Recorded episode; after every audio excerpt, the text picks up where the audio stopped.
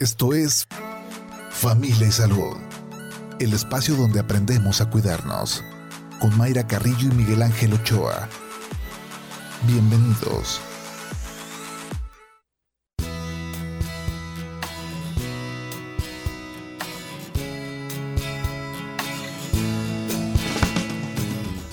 Hola, ¿qué tal? ¿Cómo está? Muy buenos días. Bienvenidos a Familia y Salud. Este viernes llegamos al viernes 2 de diciembre. Con el gusto de saludarle y deseándole que sea una excelente jornada para usted, para su familia. Esta mañana vamos a platicar pues de las festividades de fin de año, Navidad, Año Nuevo, eh, bueno y todas las posadas. Ya he escuchado a varios de mis compañeros que ya están llenando su agenda de posadas, de compromisos, pero en todas esas reuniones, por supuesto, que hay mucha comida. Hay muchos postres, hay muchas bebidas. Es un eh, mes, bueno, enero y febrero, porque recordemos que es el maratón, maratón bien dice en Guadalupe Reyes, donde pues eh, comemos, comemos mucho. Em, no sé hasta dónde usted ponga límites también en, decir, ¿sabes qué? Ya vengo de otra posada, ya comí, ya cené, solo me voy a comer esta porción de alimento. ¿Cómo llegamos al, mes de enero, inicios de año? ¿Con cuántos kilos de más? Y no es solamente el aspecto físico, el, el que ya nos va a apretar el pantalón, la falda, sino que se van eh, abonando pues cosas que, a la larga o a, corto plazo pues van a afectar nuestra salud. Así que lo invitamos a que se quede con nosotros porque esta mañana vamos a platicar precisamente de la alimentación en temporada de fin de año. Eh, recomendaciones que vamos a recibir esta mañana de nuestra especialista invitada, de una nutrióloga, para saber qué hacer los adultos y también los niños porque hay muchas piñatas, hay muchos dulces también para ellos en esta época. Vamos a escuchar algunos datos que nos tiene producción sobre el tema de esta mañana. La cena navideña puede superar las 2.700 calorías, lo que representa 700 más de lo recomendado diariamente. La enorme ingesta de dulces, pasteles, salsas, chocolate, entre otros, durante la cena navideña provocaría excesivo aumento de peso en las personas. Durante el mes de diciembre, la población incrementa la ingesta de calorías con alimentos ricos en azúcar, grasas saturadas, entre otros, por lo que se recomienda evitar el consumo exagerado de comidas abundantes y mezclas poco saludables de algunas preparaciones, ya que podrían generar problemas digestivos como indigestión, acidez estomacal, vómito, diarrea, entre otros. Se debe ser consciente de la alimentación a fin de año. Así se evitan estragos físicos y psicológicos. Terminar un buen año debe ser señal de arrancar con el pie derecho. Cuida tu alimentación.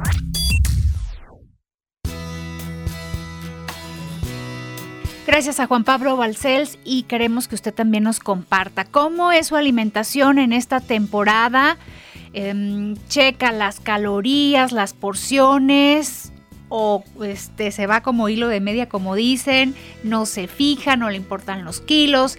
Em, ¿Cuál es su relación con la comida y sobre todo en estas fiestas? Mande su mensaje a través del WhatsApp 33 10 77 27 51 o nos puede marcar aquí a cabina al 33 30 30 53 26 o al 33 30 30 53 28. Y para darnos las recomendaciones esta mañana se encuentra Nancy García, ella es maestra en nutrición. Nancy, ¿cómo estás? Bienvenida. Hola, ¿qué tal? Buenos días, ¿cómo están? Muchas gracias por estar bien. con la invitación.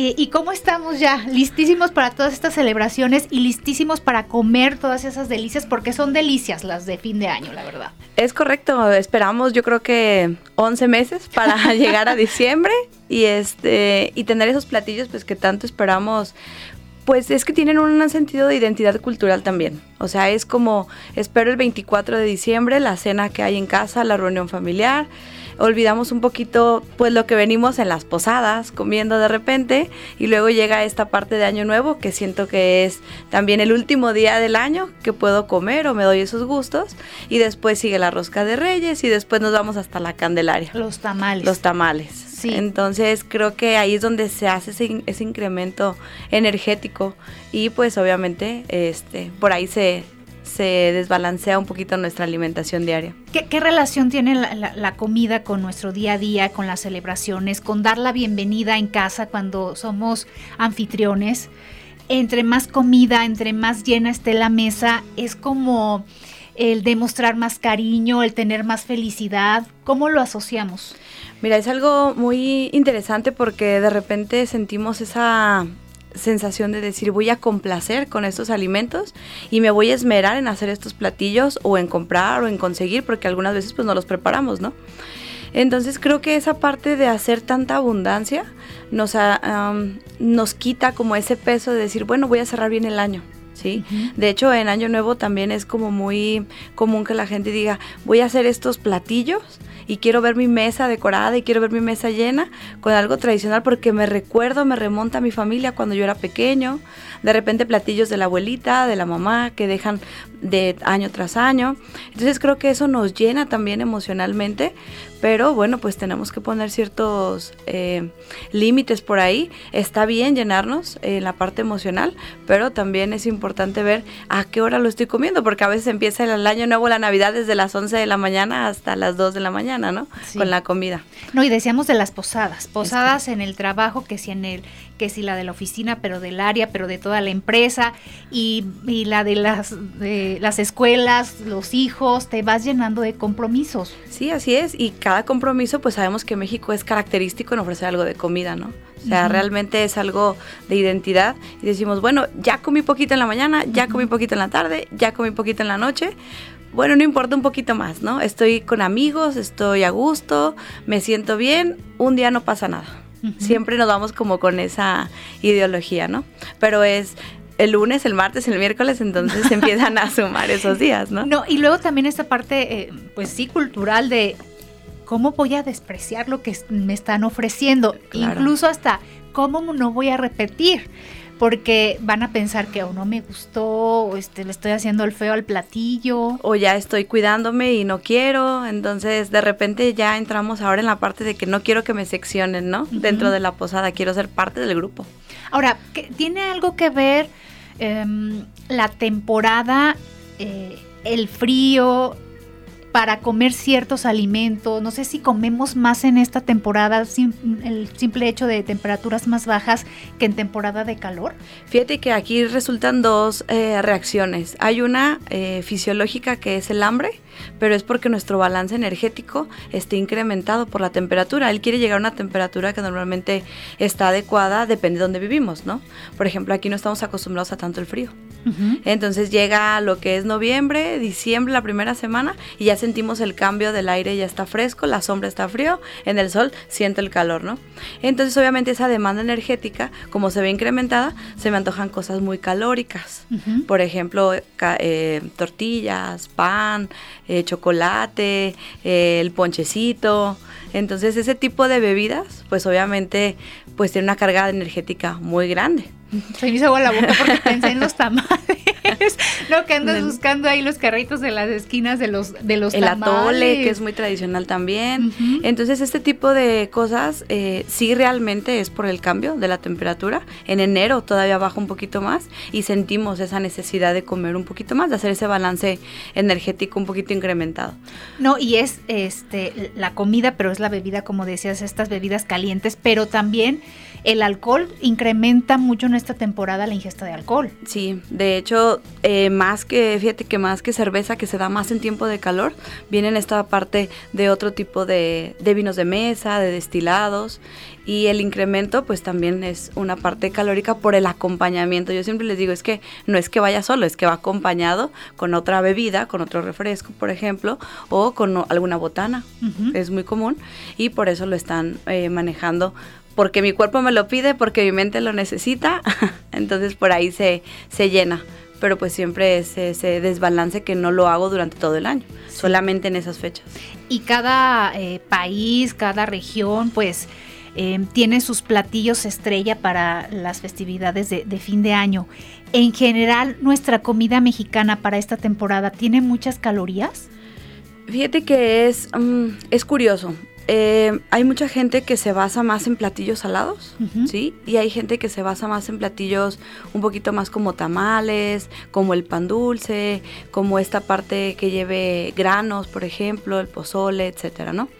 Y hay gente que se dedica más a comer lo que es la pierna, el pescado como el bacalao que conocemos, eh, de repente piden más lo que es eh, alguna pasta, algún puré como acompañamiento pero sí cambia mucho también en esa parte aquí en Jalisco, o sea, hay las dos vertientes. Sí, y habrá em, recomendaciones que nos vas a decir de qué ingredientes podemos suplir, o sea, que sea la misma em, receta, igual los mismos sabores, pero con un toque diferente pues que le bajemos las calorías. Ayer este, escuchaba una plática de mis compañeras que les mando saludos a Claudia Fernández y a Selene Guzmán, productoras ahí en el piso 4 de, de Jalisco TV, y decían, es que no puede faltar en Navidad la ensalada navideña. ¿no? Donde manzana, nueces, estas frutas en almíbar, bombones la podemos sustituir, o sea, le podemos poner otros ingredientes. ¿Lo platicamos después de la pausa? Claro que sí. Vámonos a, la pausa también para que usted participe. Aproveche estos minutos para que nos mande sus mensajes a través del WhatsApp y que nos diga cuáles son sus platillos estrella en esta época de, fin de año checa las calorías, checa las porciones, checa las bebidas, cómo se van acumulando el, el, día a día pues sí, los kilos de más. Aquí este, nuestros compañeros, el güero y Shaq, ya están listos para estas celebraciones. ¿Ustedes cuentan las calorías, muchachos? No, no. En ese momento que nadie creo que las cuente. bueno, vámonos a la pausa cuando son las 8 de la mañana con 16 minutos. Estás escuchando Familia Salud. Continuamos.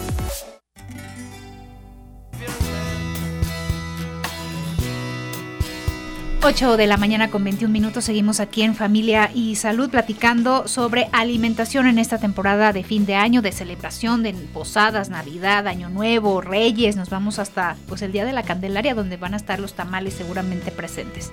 ¿Tiene usted algún comentario, alguna pregunta?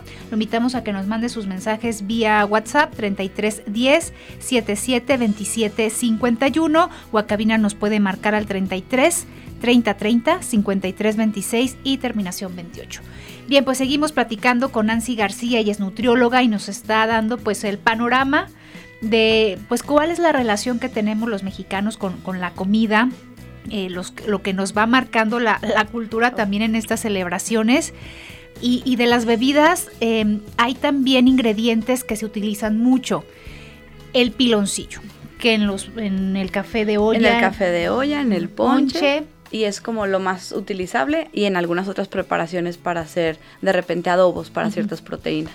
A ver, eh, hay gente que dice, es que bueno, no le estoy poniendo azúcar, le estoy poniendo algo más natural y algo que nos va a hacer mejor, que es el piloncillo. Al final de cuentas, ¿es lo mismo o si hay una diferencia? Bueno, el piloncillo viene menos refinado si hablamos en la parte de azúcar. Eh, por ahí lo confunden mucho con el mascabado. Eh, la gente lo trata de sustituir. Los tres son azúcares. Los tres nos aportan una cantidad de energía muy similar. El problema es la cantidad. del piloncillo viene como en trozo, como en terrones. O le llaman conos, por ejemplo. Entonces, un cono chiquito, de los que venden tradicionales pequeñitos, equivale más o menos entre 5 y 6 porciones de azúcar. Y una cucharada de azúcar tú la puedes regular, por ejemplo. Ah, le voy a poner media, le voy a poner una cucharadita, pero el conito se lo pones completo, no lo puedes partir tan fácilmente. Entonces la gente lo utiliza en preparaciones que pueda ir completo. Hay un cono más grande que ese, si yo les digo, tengan mucho cuidado porque deberá tener una cantidad de azúcares impresionante. Entonces, tal vez el sabor del piloncillo no llega a ser tan dulce al inicio por eso mucha gente siente que tiene menos azúcar, tiende a ser un poquito más amargo. El problema del piloncillo es que cuando se pasa la cantidad, amarga el platillo porque es una cantidad exagerada de azúcar. Una cosa es lo que contenga y otra cosa es lo que me detecte mi paladar. Y yo lo que les digo, bueno, cuando usan sustitutos de azúcar, sienten que está amargo pero porque al paladar equivale en sabor, no en cantidad calórica, en sabor. Una cucharadita de azúcar sería una mini pizquita de, sustituto de azúcar.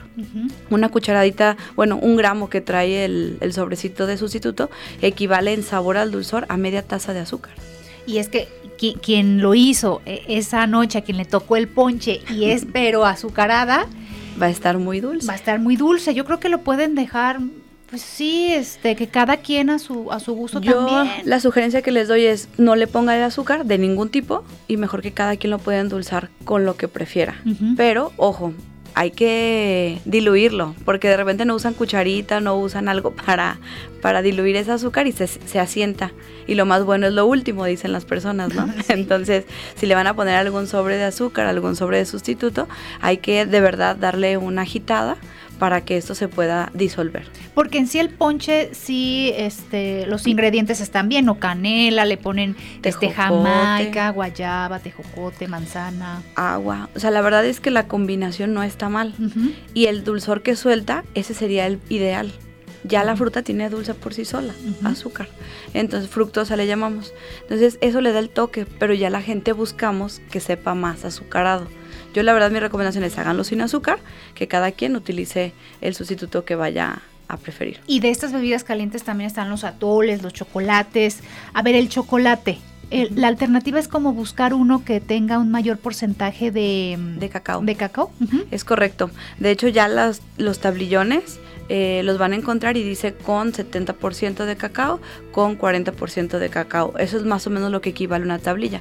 Entre más cacao tenga, menos azúcar. Realmente el chocolate de mesa es muy azucarado. Su eh, componente principal es azúcar para que se pueda desbaratar. Entonces, entre más cacao, un poquito más amargo, pero sabemos que no le estoy metiendo tantas calorías. La idea del chocolate probablemente es que sea en agua. Aquí no estamos tan acostumbrados a que sea en agua. Lo tomamos con leche. En el sur, sí, ¿verdad? El sur Sí, del en el país, sur. ¿verdad? Y de repente es una vida muy, muy fuerte. Y aquí es más como la parte de tomarlo con leche. Hay que sustituir el tipo de leche, que es una leche más descremada, por ejemplo. Y eso nos ayuda a reducir eh, la cantidad de grasa y de azúcares y tratar de tomarlo no tan frecuentemente. Pero es una sustitución y una alternativa. No quiere decir que no lo voy a probar todas estas fechas. Sí. Pero cuando lo quiera probar, lo puedo hacer de esa manera. Por ejemplo, las avenas, que también, este, pues una bebida que, que también se busca en esta temporada, a la avena calientita, ¿es mejor en agua que con leche o también ser como prudentes en la cantidad de avena? Eh, pues aquí podemos utilizar las dos cosas. Por ejemplo, el sustituto con agua sería ideal. Si tiene que ser con leche, volvemos a lo mismo, que sea descremada, de preferencia. Y por ahí me dicen, oye Nancy, pero si utilizo alguna lechada, ahora que están muy de moda y que tenemos una versatilidad que de nuez de la India, de este, de Almendras. almendras, etcétera, eh, pues esto nos está, está sustituyendo la parte de origen animal, ¿sí? Pero estamos poniéndole un poquito más de grasa por las semillas, que hablábamos de los frutos secos. A ver, esto vámonos a los frutos secos. Em, hay, hay unos que ya saben muy dulces, ¿no? No son como los, los naturales, o sea, pudiéramos ahí buscar. Sí, de hecho, eh, el arándano, por ejemplo, que es muy común, está la versión sin azúcar, la versión azucarada, que es la que todo el mundo conoce, que nos venden en unos sobrecitos, y está la versión con chile, y está la versión con chamoy, y de repente tienen así como diferentes cosas, ¿no? Entonces, la versión más natural, el cacahuate, la versión más natural, que no esté garapiñado, que no esté por ahí con ajonjolí, de repente le ponen, pero lleva azúcar para que se pegue. Entonces, sí es un alimento, vamos a considerarlo bueno, el amaranto, pero no acompañado con el cacahuate, por ejemplo. Lo puedo poner por independiente. ¿sí? Hay preparaciones eh, o ensaladas de repente que le quieren agregar esos garapiñados para que le dé un toque navideño, así me dicen lo- los pacientes de repente. Mm, la cantidad, la cantidad sería muy importante y sobre todo esta parte del cacahuate que viene por fuera eh, también tiene como una cobertura japonés, creo que es Sí. también es muy calórico, por ejemplo. Entonces busquen la versión más natural que no tenga tanto procesamiento y eso también viene a sustituir un poquito. El cacahuate es muy bueno. Como, Sí. como antes estaban en el bolo los cacahuates, ¿no? Que los abrías En la cascarita. y la cascarita. La nuez también se utiliza mucho en esta temporada para las galletas, los panes, este, las ensaladas también se les pone. Y también está la versión eh, dulce y natural. Lo mejor es que sea natural. La que le llaman de granillo, por ejemplo, no tiene azúcar, solamente está troceada. Entonces esa es una buena alternativa también. Por ahí se usa también mucho el piñón. Ese sí tiene propiedades. Ese no viene en otra versión que no sea más que natural. Hay blanco y rosado. Cualquiera de los dos nos aporta eh, bien las propiedades que tiene, pero no nos metemos como en ponerle cucharadas. Yo lo que les digo es, ok, su preparación lleva nuez, no le pongan un kilo, Ujú. pónganle la cantidad que es, a lo mejor lleva cinco pedacitos de nueces, no hay necesidad de ponerle todo esa parte para que no me incremente más la energía. ¿Qué pasa con las frutas deshidratadas? Que, que también, eh, bueno, e, es en esta temporada donde se, se, ven, pero creo que también en el resto del año eh, varias personas las han este, pues recomendado hasta para dárselas al niño para lunch o ya dándole otro manejo. Eh, ¿Cuál es el proceso que llevan esas frutas para el deshidratado y si son una buena alternativa? Sí, mira, se pusieron también muy de tendencia ahora con las bebidas calientes que nos venden en los lugares. Uh -huh. este, la fruta deshidratada como tal no tiene aña eh, añadido azúcares, es propiamente de la fruta. Le quitan el porcentaje de agua, tú le agregas a, a una bebida, bueno, a un agua caliente, vamos a ponerle así, y se hidrata otra vez la fruta. El problema es que en algunas versiones que ya vienen empaquetadas, para que pueda subsistir el producto, vienen empanizadas en azúcar. Uh -huh. Entonces eso es lo que le da el dulzor. Pero realmente la fruta deshidratada que nos venden en los, en los mercados más bien, sí es sin azúcar uh -huh. como tal. La que viene ya en un sobrecito ya tiene azúcar. Sí, eh, es una temporada también donde se hacen muchas galletas, ¿no? Justo este... O compré, se regalan. O se regalan, compré unos, unos cortadores, ¿no? Uh -huh. para, para galletas de, de, pinito, de santa. Dije, me voy a poner a hacer galletas con mi hija. Pero pensé, ¿habrá una receta que sean eh, galletas pues saludables, que los ingredientes de verdad pues mm, te hagan bien? Pues mira, eh, la gente tiene muy um, benéfico la parte de la avena. Uh -huh. El problema es que las galletas que le ponen avena pues tienen que pegar por sí solas. Realmente una galleta para que quede compacta es porque tiene gluten. Y el gluten, vamos, no es malo. Uh -huh. El problema es el refinamiento, por ejemplo, de una harina blanca. Uh -huh. Podremos utilizar una harina integral. Está bien, la sustituye. El sustituto de azúcar podría darnos menos calorías. Eh, el huevo, por ejemplo, pues por la cantidad que lleves muy poquito, no le pasa, no agrava la receta. Uh -huh. Aquí más bien los ingredientes sería el tipo de harina que voy a utilizar y el tipo de azúcar que voy a utilizar uh -huh. y lo que le voy a poner encima a la galleta. Sí. De repente le ponen algún tipo de glaseado, le ponen algún tipo de, de azúcar más refinada. Chocolate, chispitas y se va. Eh, ¿El tema mantequilla, margarina también incide? Eh, sí, pero por ejemplo hay galletas, eh, la de avena por ejemplo no lleva mantequilla. Ah, okay. Lleva el, nada más la parte de azúcar, por uh -huh. ejemplo. en el caso de las galletas tradicionales sí llevan mantequilla, pero lo podemos sustituir por ejemplo con margarina ¿sí? Uh -huh. O podemos poner la cantidad de mantequilla, pero sin excedernos. De repente queremos que queden muy suaves. Entonces, pues la galleta es crujiente como tal, entonces lleva menos cantidad de grasa. Sí. Alguna receta que decíamos que es muy dulce, pero muy solicitada, que gusta mucho, es la ensalada navideña. Este, bueno, no sé, los ingredientes creo que es manzana, piña en almíbar, se le piña pone. Piña en almíbar, uh -huh. uva uva. Este, arándanos de repente le ponen bombones de color, este, crema, mayonesa, por ahí le ponen mostaza. Santo Dios. Y pues obviamente pues tienen que ponerle, o yo veo que le ponen el jarabe de la piña en almíbar, uh -huh. para darle como ese toque cremoso junto con, la, eh, con los otros ingredientes, ¿no? Es mucho, bueno. Sí. O sea, hay algo que hacer en esa ensalada que, que, o sea, también se trata de disfrutar. Claro. Pero podemos como este, cambiar algunos ingredientes, sustituirlos. Sí, mira, yo les recomiendo la manzana sin problema, ¿sí? Acuérdense que no importa la, a veces tanto la preparación de la manzana, sino la cantidad. Entonces, si no es lo mismo que yo me sirva una cucharada, aunque tenga sustitutos de ciertos ingredientes, a que me sirva un kilo, aunque tenga sustitutos, uh -huh. ¿no? Entonces, la porción sería cucharada y media. Esa es la recomendación. De manzana. Y, y con este, perdón, Nancy, con sí. cáscara, o porque luego ya les van quitando no, la cáscara, cáscara, y ahí se va la fibra, ¿no? Sí, exactamente, no con cáscara. Vamos uh -huh. aprovechando nuestra fruta uh -huh. completa. Eh, de repente, la piña en almíbar. Bueno, a la gente no le gusta la piña natural porque dicen que le da un toque de acidez y sí. se puede cortar con la crema uh -huh. y se ve fea. Entonces podemos utilizar en almíbar. Yo les digo, ok, póngale una coladera, ¿sí? Hay que drenarlo y le podemos agregar agua natural encima para tratar de quitarle ¿sí? la parte tan uh, pues de conservación que tiene de azúcar. Uh -huh. Hay que trocearla, pero no hay que ponerle mucha. O sea, la cantidad sería para una persona media rebanada. Uh -huh. Entonces estamos hablando de cucharada y media de manzana y media rebanada, ¿sí? Este, de piña en, en almíbar. Eh, de repente le ponen nuez, hay que contabilizar esa nuez también. La cantidad serían tres piezas por, por porción. ¿Sale? Eh, la crema hay que sustituirla por una crema que no sea tan entera. Uh -huh. Hay descremadas de diferentes marcas y eso nos podría ayudar también. La mayonesa también tenemos ya que hay en reducción de, este, de grasa, también es una buena alternativa. No le cambia el sabor en lo absoluto. Si es una crema, eh, una crema descremada y una mayonesa, no le cambia el sabor. Realmente nada, es un poquito la consistencia, es más eh, aguada, dicen los pacientes. Queda muy transparente. Eh, bombones, eso sí, yo les pido que, que lo retiren. Este lleva por ahí mostaza, no tengo problema con la mostaza y no recuerdo, ah, uva, lleva uva. De repente le ponen roja o verde.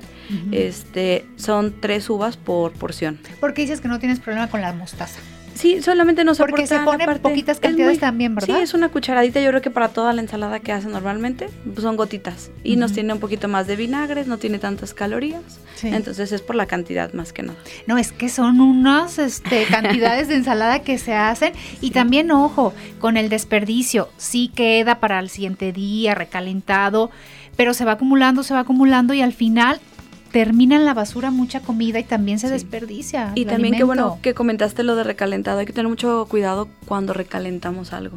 Normalmente también es una época de intoxicaciones porque la gente eh, recalienta los alimentos dos, tres o cuatro días después de que se han preparado. Porque el 24 31 las mamás o quienes, quienes toque la, la cena comienzan muy temprano y los alimentos están esté fuera, ¿no? Expuestos, a temperaturas y de repente pues a lo mejor el espacio es, estoy cocinando esto, lo recorro, pero está el calor, está prendida todavía el, fuego, ¿no? Entonces eso genera una temperatura que no es buena para estos, bueno, buena para los microorganismos, mala para nosotros que los consumimos. Entonces hay que tener cuidado con la refrigeración, hay que tener cuidado cuando lo recalentamos y qué tiempo a veces lo dejan afuera porque está haciendo frío. No, hay que meterlo al refrigerador. Siempre, por favor. Porque luego son estas familias muy grandes, muy numerosas y van llegando de poco a poco. Entonces son diferentes momentos de cena y vamos a calentar otra vez, otra vez. Y, a veces no se llega a hervir como tal. Entonces nomás se recalienta o en el micro. Entonces acuérdense que el micro no hace el recalentamiento correcto, solo quita agua, se siente caliente, pero no mata ningún tipo de bacteria. Pollo, pavo, cortes también. Se, se come mucho este carne, proteína. Eh, ahí tenemos que también este, estar como muy al pendiente de las porciones. Sí, sobre todo que mezclamos de repente por ahí el pavo con res, con el relleno, por ejemplo. Esa mezcla, la parte del pollo también de repente la mezclan con un poquito de res para el relleno. Y acuérdense que son bacterias diferentes. Entonces también se descompone más fácilmente pero a nuestro estómago le cae de peso. Esa combinación, ah, voy a comer en la mañana pollo, en la tarde voy a comer pavo, en la noche voy a cenar pierna, ¿no? Entonces esa combinación no es tan fácil de digerir para nuestro estómago, por eso se sienten tan inflamados, tan llenos y de repente dicen, ay, tengo otro huequito, pero no es el huequito, sino es esa inflamación con la combinación que estamos teniendo. Sí, y también en las, en las posadas sobre todo, que ya este, iniciaron, eh, es muy este, dado que se den las taquizas porque es práctico y también comemos muchas tortillas, ¿no? Si te tocó una taquiza a mediodía y en la noche otra taquiza, ¿cuántas tortillas te vas a aventar? Si te vas a comer tres taquitos y te ponen dos tortillas, ya si son de mano nada más te dan una, pero equivale a dos, entonces exactamente cuántas tortillas te van a ofrecer. En el día en promedio en las taquizas se comen entre 8 y 10 porciones. Y también seleccionar los guisos, o sea, Exactamente. uno de, lengua estaría bien, lengua en salsa, uno de chicharrón, papas con chorizo, no, bueno, ya tenemos, tenemos hambre. Eh, el tema también de, las frutas que tenemos de temporada es, es muy importante porque también hay un beneficio el tema de los cítricos, está las, las mandarinas, naranja. este naranja y que también nos ayuda a nuestro bolsillo porque es en esta temporada donde están buenas, de calidad y, baratas. ¿no? ¿En qué nos benefician los cítricos? Sí, de hecho, por temporadas, por ejemplo, pues bien decían las abuelitas, ¿no? O sea, come mandarina y naranja para esta parte inmunológica y que no te dé tanta gripe, ¿no? Realmente es esa parte de acidez que nos da con la vitamina C, por ejemplo, el ácido ascórbico. Eh, nada más yo les encargo mucho que no sean jugos, Hay que comerse el gajito de la mandarina, hay que pelarla hay que pelar la, naranja. Ahorita es temporada, de hecho hay una naranja también para pelar más grandecita que parece toronja. Y la verdad es que tienen buen aporte calórico, tienen buen aporte de vitamina C, tienen fibra. Ese gajito nos da la fibra. Es diferente a que si me tomara el jugo. Por ejemplo, mandarina son dos piezas la porción, ahorita son pequeñitas. La naranja sería una pieza, pero si me la tomo en jugo, ¿cuánto juguito me va a salir en la mandarina? Me voy a comer 8 o 10, ¿no? Entonces, pélenlas, es de muy buena temporada, es más económico y nos aporta nutrimentos que necesitamos en esta época. Y que estábamos recordando que eso traían los bolos, Sí. o sea, y las piñatas. La piñata traía mandarina. Que sí era un relajo porque cuando caían, no, ya no las Sí, encontrabas completas. pasadas. Pero bueno, ahorita vamos a, a regresar también con el tema de los de los dulces, los niños, porque Los bolos. eh, esas posadas, este sí es maravilloso el tema de las de las piñatas, pero cuántos dulces en, en esta época se llevan los, los niños, este más el bolo, son muchas posadas que tienen también los niños, tienen muchos compromisos los niños y también cómo, cómo les puede afectar tanto dulce, aparte de que anden todas, todas pilas, ¿verdad? Y les regalamos dulces. Porque es Navidad, chocolates normalmente, ¿no? Son niños, entonces Sí. hay, que, hay que ayudarles a no consumir tanto. Regresando, detallamos este punto. Vámonos a la pausa con la invitación a que nos mande sus preguntas y comentarios a través del WhatsApp 33 10 77 27 51. 8 de la mañana con 40 minutos. Vamos al corte.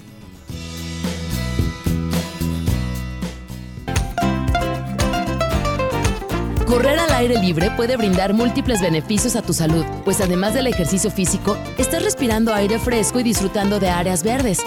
Es importante realizar actividades en lugares abiertos, pues los beneficios se verán reflejados no solo en tu condición física, sino también en tu mente. Comienza con pequeños objetivos y verás que llegarás a tu meta cuando menos te lo esperes. Familia Salud, donde todos aprendemos a ser saludables para vivir mejor. Regresamos. Estás escuchando Familia Salud. Continuamos. La lectura es una actividad sumamente importante para nuestro desarrollo cognitivo, pues aumenta nuestro conocimiento, despierta nuestra imaginación, nos permite conectar con otras épocas y personajes, ejercita nuestro cerebro y activa nuestras neuronas. Es por ello que te recomendamos buscar libros de tu interés y dedicarle un tiempo de tu vida a la lectura.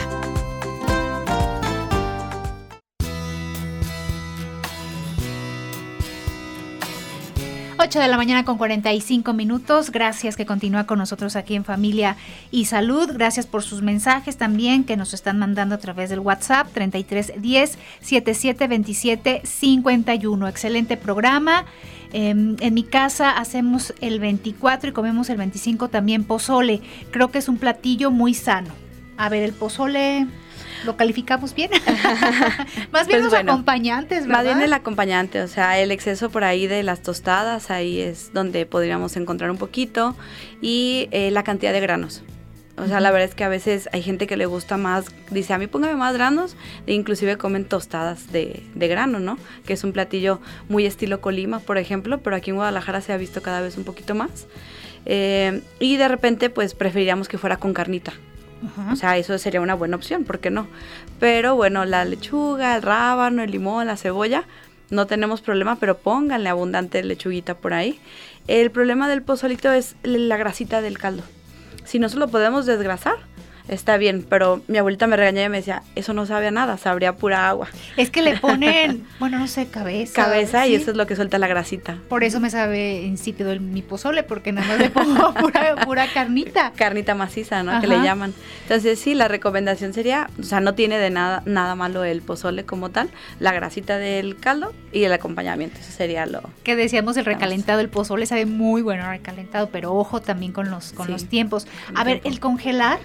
Este, los alimentos, decimos, bueno, no me quedó mucho, tantos días y recalentamos, no sé, lo meto al congelador. ¿Cuánto tiempo puede estar la comida en el congelador en buenas condiciones? Mira, si ya es un alimento en crudo, dura más tiempo. Ajá. Si ponemos, voy a poner ejemplo de carne molida. El la carne molida, eh, si la compro en carnicería, me dura hasta seis meses en buen estado, hasta un año. ¿sí? Eh, si ya le voy a sacar y lo que voy a hacer es descongelarla para preparar el picadillo, para el relleno que voy a preparar, hay que guisar todo el, el- el preparado y de ahí lo voy a esperar a que se enfríe y lo voy a congelar para que me dure tres meses. Eso es lo ideal. Si lleva huevo o si lleva la combinación con algo de huevo, no dura mucho tiempo ni congelado, yo creo que 15 días. Ahora, eh, ¿y los alimentos cómo se descongelan? Porque también este, hay personas que desde la noche lo bajan, este, no, tengo que descongelarlo, eh, lo meten en agua. Y agua es la- caliente a agua veces. caliente. ¿Cuál es la mejor? La mejor recomendación son 12 horas, do- 12 horas antes de un refrigerador tradicional de casa. Se baja a refrigeración con eso es suficiente, ya quedó descongelado. Ujú. 12 horas. Bien, también nos comentan, los tamales son mis favoritos en esta temporada. Me como dos, dice. ¿Dulces o salados? ¿Preferimos los, los salados? O sea, sí, sí sería mejor optar por los salados. los Preferir los dulces? salados, sí. Por ahí hay una versión que le llaman, creo que de acelga, si no me equivoco, que también son muy tradicionales también en esta época. Está bien, Los lleva rajas. queso, lleva rajas, lleva champiñones, pero de repente pues sí, lo que hacemos normalmente es combinar uno salado y uno dulce, ¿no? Entonces, ojo con los dulces nada más. Y, y ojo con nuestro cuerpo, o sea, Claro. ya dice, ya estás lleno y ahí seguimos, ahí seguimos, porque la celebración y las noches pues son de mucha fiesta y queremos estar comiendo, comiendo. O sea, Claro. te sientas, cenas y ya, Y luego la botana, entonces hay que retirar la botana. hay que retirar la botana. A ver, decíamos de los, de los niños, ¿qué pasa con tanto dulce para nuestros niños? Bueno, aquí eh, en general ellos pues obviamente el gusto por la paleta, el gusto por el chocolate, pues lo van a tener. El punto es la cantidad, les dan bolo a cada lugar que van. ¿Sí? Que si va a la escuela, ahí les hacen su posada. La posada general, la posada de grupo, La de la cuadra. la de la cuadra y la de nosotros que vemos que decimos, ay, ¿qué le doy a, a fulanito, no? Ah, pues dale un bolo de dulces. Una bota. Dale una botita de dulces, ya viene práctica, no, no le pasa nada. Entonces creo que nosotros también debemos delimitar un poquito el regalar dulces a los niños, puesto que vienen ya de escuelas, posadas y todo, y ya los tienen al acceso. De repente ya tienen sus guardaditos, ¿no? Hasta ellos dicen, mamá, aquí está en la alacena mi guardadito de dulces. Entonces ellos lo notan como una tarea, como la parte que está justificado comérselos.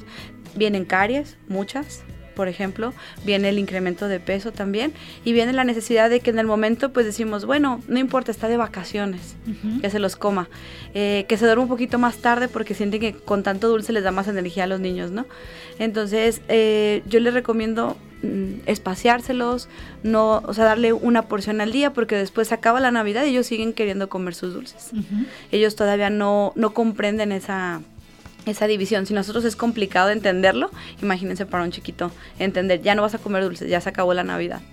Entonces, no hagamos eso, también no esperemos que todo el año quieran que sea diciembre para comer dulces, hay que cuidar la ingesta y sobre todo pues que hagan un poquito de actividad, están de vacaciones pero que hagan actividad. Todos, Todos. todos.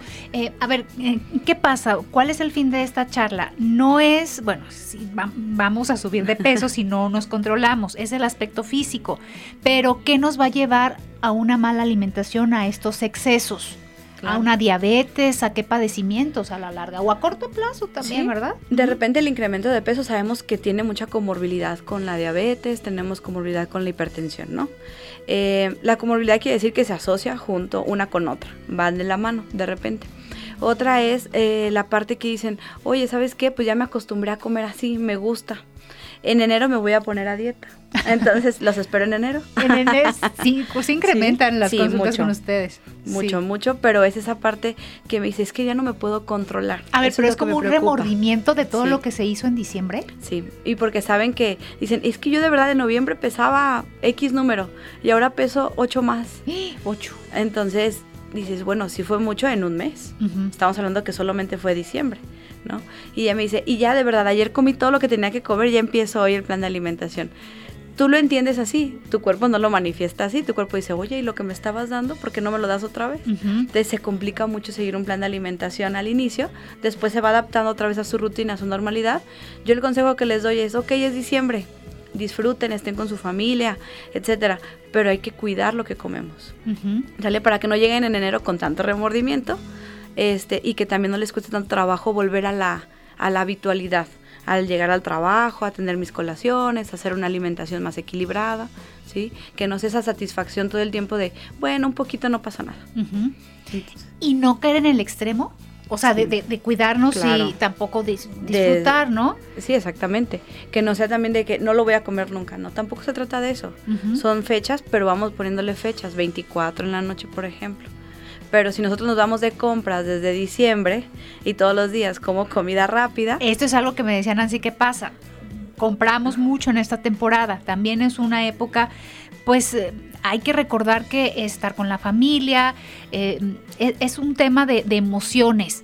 Pero lo volvemos un tema de consumismo y de regalos. Así queremos malamente em, ¿Complacer? complacer y decir Se va a las plazas, usted vaya a las plazas ya en esta temporada llenas buscando los intercambios, muchos intercambios que ya usted ha de tener.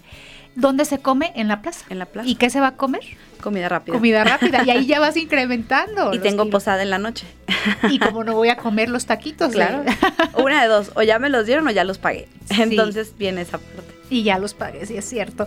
Eh, también preguntan que mm, eh, si es buena comer, si es bueno comer cañas. Ah, también. Sí, es una época de, cañas. Pero lo dulce, o sea, no. No es tanto que no sean jugo de caña. Ya ves que es muy común ahorita que también vendan jugo, de, caña. Ahí sí, son muchos azúcares. Pero este, si nos comemos las cañas como tal en la bolsita, que viene con limón, salecita, ¿sí? Una bolsita pequeña, la caña, se, se saca el jugo, se tira el restante. La verdad es que la caña no se puede comer con nada más, ¿verdad? A menos de que esté pulverizada. O la ponen también en el ponche, la caña, y la andan dejando. Y aparte eso es lo que le da el dulzor al ponche, ya no le pongan azúcar ya tiene la caña. ¿Y sabe qué? Bueno, no sé cómo haga usted el ponche, pero sí pique los ingredientes porque, por ejemplo, los tejocotes, este, si los, los, los, pica, los trocea, se los van a comer. Si los pone ahí enteros, sí es más fácil. Este, sí es de mucho tiempo estarlos este, pelando y picando, pero eh, pues ahí se van a comer así este picaditos, porque si no ahí los van a estar dejando en el toda la gente nada más quiere el juguito. El juguito y ponerle pues otra bebida espirituosa eh, verdad que les dé gusto. Bueno Nancy muchísimas gracias por habernos acompañado. Eh, te buscamos en redes sociales teléfono también por favor. Claro les comparto mi teléfono es 3315 73 1800 se lo repito 3315 73 1800 y en redes sociales me pueden encontrar encontrar como Nancy García y te vemos en enero. Claro, nos vemos en enero.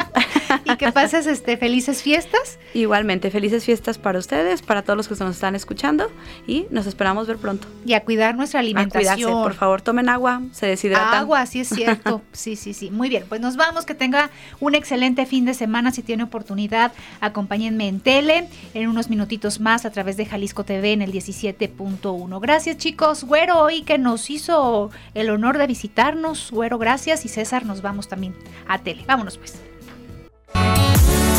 Esto fue Familia y Salud. El espacio donde aprendemos a cuidarnos. Una producción de Mayra Carrillo y Miguel Ángel Ochoa para Jalisco Radio. Te esperamos en nuestra siguiente emisión, en punto de las 8 de la mañana, aquí en el 96.3 FM, JB Jalisco Radio. Hasta entonces.